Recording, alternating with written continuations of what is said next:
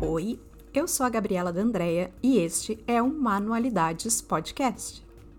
Esse segundo episódio eu também tinha gravado durante a quarentena, ali por abril, maio de 2020, bem no comecinho daquela loucura que foi a pandemia de Covid-19.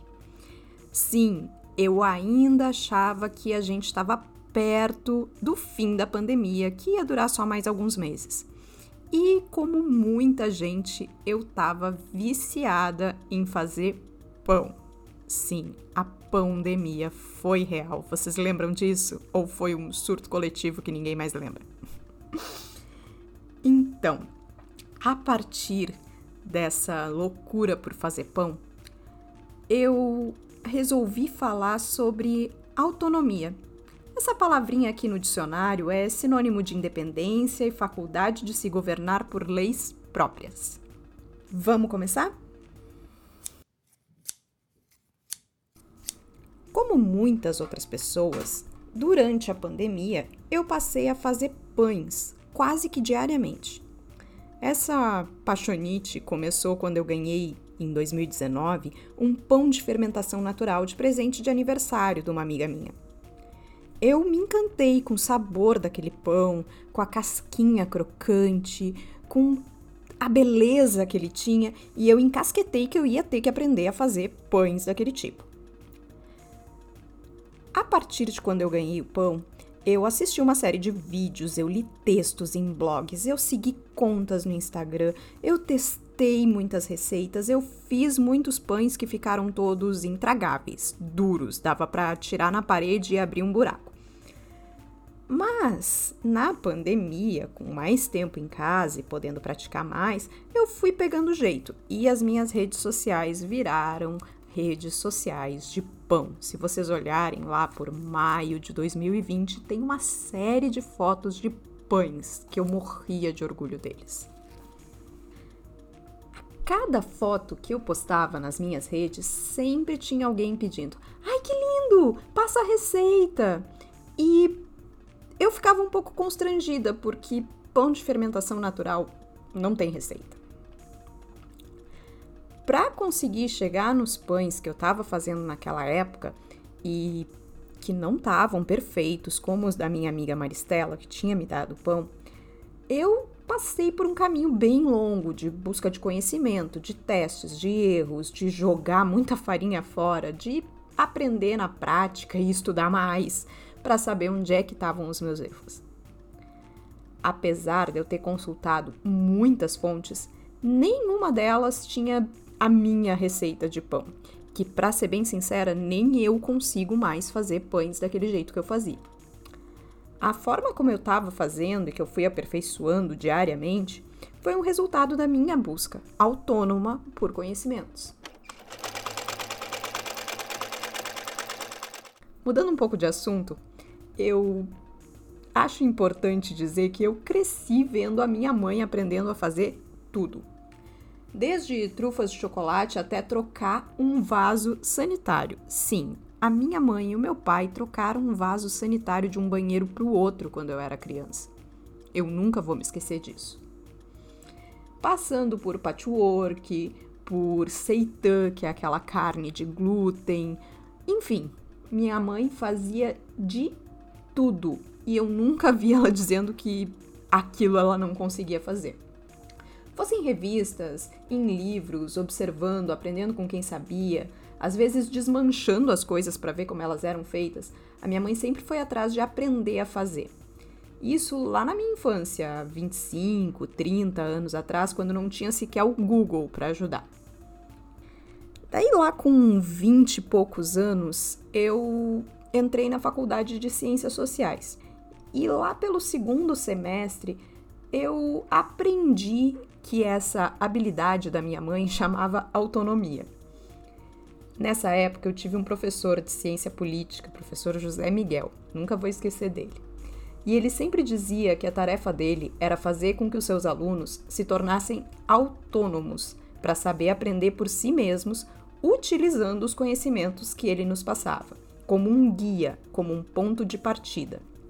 Indo mais para o campo das artes manuais, que são o pano de fundo desse podcast, Eu não sei como é que funciona com outras artes, mas no crochê a gente vê muitas artesãs procurando receitas específicas para fazer aquela peça da foto, sabe? Aquela que a gente está olhando. Só que muitas vezes, assim como o meu pão, não tem um passo a passo, uma receita. E o que dá aquele toque especial daquela peça super fofa, linda, descolada da foto que a artesã está vendo é resultado de toda a prática, estudo e criatividade da artesã que confeccionou a peça. É claro que tem situações em que um conjunto de regras, uma receita rígida, é fundamental. Porque se você for montar um armário, por exemplo, e for usar a sua criatividade, é bem provável que as gavetas não se encaixem, que as portas fiquem desalinhadas. Mas, inclusive, para identificar em quais situações é preciso seguir estritamente as orientações e quais precisam de decisões próprias, é preciso exercer a independência e a autonomia. Mas antes de sair dizendo que o pessoal é preguiçoso, quer tudo pronto, quer tudo na mão, pensa comigo. Quantas vezes na vida você teve a sua autonomia incentivada? Pensa aí desde criança, no sistema escolar, na vida profissional. Quantas vezes te disseram que você não podia fazer de outro jeito, tinha que seguir pelo caminho que já estava trilhado?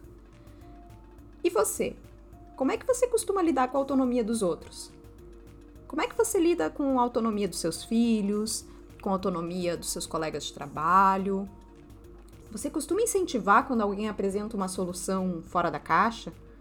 Ou não resiste ao impulso de dizer não era assim que devia ter sido feito. Aqui a gente sempre fez isso desse jeito. É que talvez, de novo, o problema não seja individual, de pessoas preguiçosas que querem tudo pronto. Talvez esse problema seja estrutural, de um sistema que até diz querer pessoas criativas, mas só ensina a obedecer regras o tempo todo e pune aqueles que se desviam do caminho dito normal. A gente vê isso com pessoas neurodivergentes, com pessoas LGBTQIA, por exemplo, e muitas vezes esse essa tentativa de colocar essas pessoas dentro da caixinha que a sociedade diz normal não é feita de forma inofensiva como uma receita de pão. É feita de forma bastante violenta, a gente sabe disso tentando fazer com que essas pessoas se encaixem no que a sociedade julga ser a normalidade. E isso isso mata, gente. Não tem outra forma de dizer.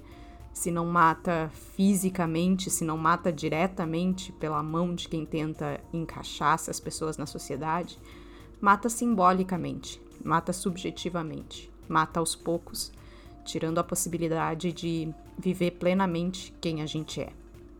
Olha, eu filosofando lá de novo, longe do que era o tema inicial, né?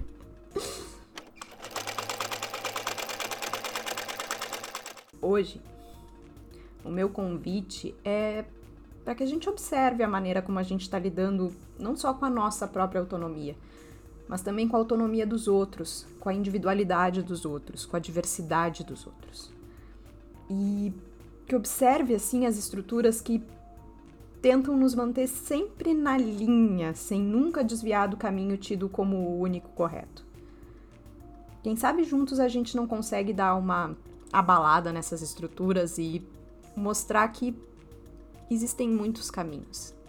Existe diversidade, existe muitas formas de ser humano que a gente aceite essa diversidade e lute por ela. Para terminar esse episódio, eu queria deixar duas frases que me marcam muito sempre que a gente está falando de autonomia, de diferenças. A primeira é do sociólogo português Boaventura de Souza Santos, que eu ouvi essa frase no tempo da faculdade ainda e sempre me marcou muito. Ele diz que nós temos o direito a sermos iguais quando a nossa diferença nos inferioriza, e temos o direito a ser diferentes quando a nossa igualdade nos descaracteriza. Daí a necessidade de uma igualdade que reconheça as diferenças e de uma diferença que não produza ou alimente ou reproduza as desigualdades. A segunda frase é da revolucionária marxista Rosa Luxemburgo, onde ela clama por um mundo onde sejamos socialmente iguais, humanamente diferentes e totalmente livres. Quando eu penso em autonomia, eu sempre penso nessas duas frases, que para mim querem dizer que nós temos que ter direitos iguais, inclusive o direito às diferenças que nos caracterizam. É isso, gente. O Manualidades ele é todo produzido, editado, gravado por mim, Gabriela D'Andrea. E se vocês estão gostando, por favor, sigam Manualidades Podcast nas redes sociais e o feed do podcast no seu agregador preferido. Se a gente ainda não tá lá, me dá um toque que eu vou fazer de tudo para que a gente esteja em todos os principais agregadores, certo?